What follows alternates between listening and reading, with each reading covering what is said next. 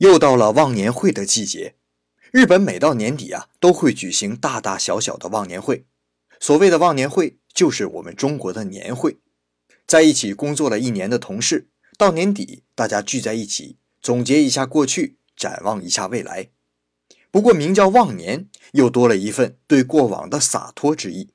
忘年，忘年嘛，把过去一年的辛劳与不愉快彻底忘掉，放下思想包袱，迎接下一年。只要是个团体啊，就会有忘年会。大学的研究室啊，兴趣爱好一致的同好会，公司一个部门的同事，甚至平时几个走得比较近的好朋友，都能凑个局儿开个忘年会。而且啊，规模各不一样。团体比较大的，人数比较多的，可能包下一个宾馆的宴会厅；而规模比较小的几个人呢，一个小小的饭店也能凑合。可见日本人对忘年会的重视和喜爱。往往是刚到九月份，还穿着短袖的时候啊，就开始张罗忘年会的事情了。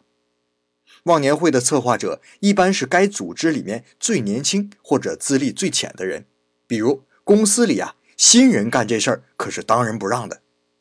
这个人啊，叫做干事。干事在宴会之前决定时间、预约饭店、订套餐、做预算、收钱，甚至连每个人用何种交通工具、几点能到会场。都要替大家想到，在宴会席间呢，干事也是最累的，既要负责每个人想喝什么酒水，又要负责整个宴会的流程。哪个老大该做开席演讲，哪个老大该致敬酒词了，每一个环节都要由干事负责调节。通常一场下来呀，干事基本上是没法好好吃饭的。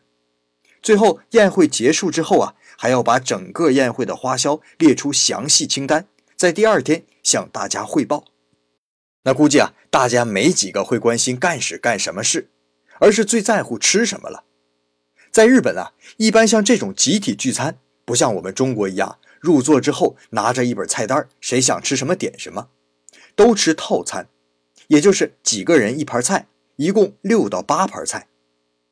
一般呢，常见的有沙拉呀、刺身呐、炸鸡、烤串、火锅、饭后甜点之类的。不过，一般这种场合也没有几个人是真正为了吃什么去的，所以酒水一般都是两个小时以内随便喝。那价钱呢？平均每人四千日元，合人民币大概是二百元。而忘年会嘛，是一年里最后的一次，往往会吃的相对比较高档一些，比如河豚呐，比如蟹宴呐。而酒呢，还是一如既往的两个小时之内随便喝。这样的套餐大概要五千到七千日元，平均人民币三百左右。而一般公司的宴会啊，都是领导多拿一些，下属少拿一些。那一号人物致辞，二号人物敬酒，忘年会就开始了。一开始啊，大家还都能老老实实坐在自己的位置上吃一点东西。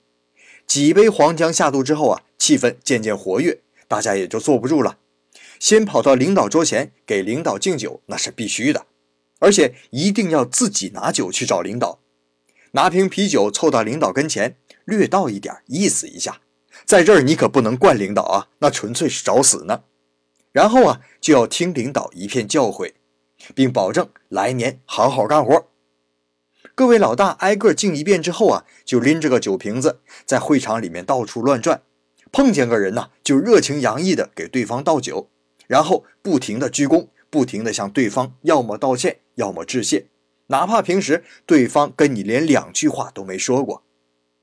那酒过三巡，眼花耳热，就到了表演节目的时间了。昨天呢，我们说过，这是一个在上司面前展现自己的最好机会。宴会结束之后，平时关系好的几个人还会去二次会，甚至三次会。没有了诸位大佬啊，二次会就随性的多了。反正就是喝酒、聊天、唱歌，喝到后半夜赶不上回家末班车的，在车站里找个地方随便挨到天亮，然后坐第一班车回家洗个澡继续上班的人也是比比皆是。忘年会虽然意义上是对过去一年的总结，可是日本社会的税收结算呢却是在三月末，而且学校期末也是三月末。如此一来，元旦虽然放一个假，过了一个年。可是年前没有结算，年后没有新动向，一切还都要等到三月末四月初的年度末。所以啊，忘年会虽然名字洒脱，可实际上却并不能把所有工作都翻开崭新的一篇。而且，真的能忘吗？